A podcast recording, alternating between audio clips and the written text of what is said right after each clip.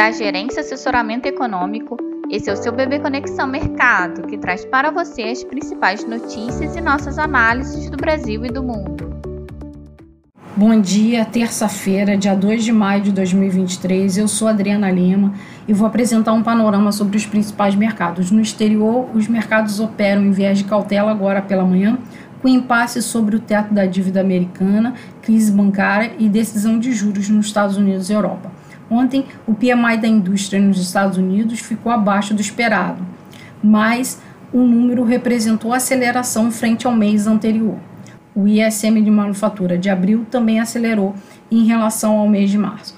A semana conta com importantes indicadores divulgados nos Estados Unidos, assim como também a decisão de juros por parte do FONC, que vai ser realizada amanhã. Para hoje, o destaque fica por conta das ofertas de emprego JOLTS, que tem projeção de queda na abertura de vagas. Durante o final de semana, o First Republic Bank foi comprado pela JP Morgan, com garantia do FDIC. Os rumores quanto à aquisição por parte de um grande banco e sua liquidação iniciaram-se na semana passada, na esteira da divulgação de um balanço que demonstrou forte queda nos depósitos da instituição. O acordo faz parte de um esforço tanto por parte das instituições financeiras quanto das autoridades bancárias americanas, para que a crise no setor não se torne ainda maior. Na agenda de divulgação de balanços, hoje serão divulgados os resultados de empresas como Pfizer, AMD, Starbucks e Ford. Investidores seguem atentos na expectativa para a divulgação do balanço da Apple na quinta-feira. Na zona do euro, a publicação do CPI ficou foi positivo, uma vez que mostrou desaceleração ou ficando abaixo, na verdade, do que era esperado pelos agentes de mercado, tanto no, tanto no número cheio quanto no seu núcleo. Quanto ao PMI, o indicador de atividade na zona do euro também surpreendeu de forma positiva, vindo acima do que era projetado pelo mercado. Em relação às expectativas para os ativos no dia, predomina agora pela manhã um viés de cautela com os investidores apreensivos quanto ao impasse sobre o teto da dívida americana, após a secretária do Tesouro, Janet Yellen, alertar que está próximo do limite indicado para a data de 1 de junho, como uma data crítica. Além disso, a crise bancária e as decisões de juros aguardadas para a semana, tanto do Banco Central americano quanto do Banco Central europeu, trazem esse viés de tensão para os mercados.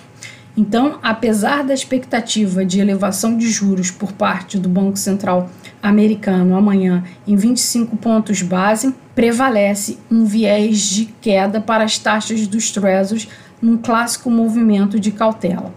Assim, a expectativa para os ativos é que o dólar se valorize tanto frente às moedas principais quanto às emergentes, as taxas dos Treasuries apareçam em queda e as bolsas e commodities também se desvalorizem. E esse movimento esperado para os ativos externos também devem se refletir sobre os nossos ativos locais. Aqui no Brasil, os investidores seguem atentos à continuidade do debate sobre o novo arcabouço fiscal no Congresso, com expectativa que avance a tramitação ao longo do mês de maio. Em relação à agenda do dia, o IPCS de abril variou 0,50, acelerando ante 0,43 da semana anterior e acumula alta de 3,44 em 12 meses.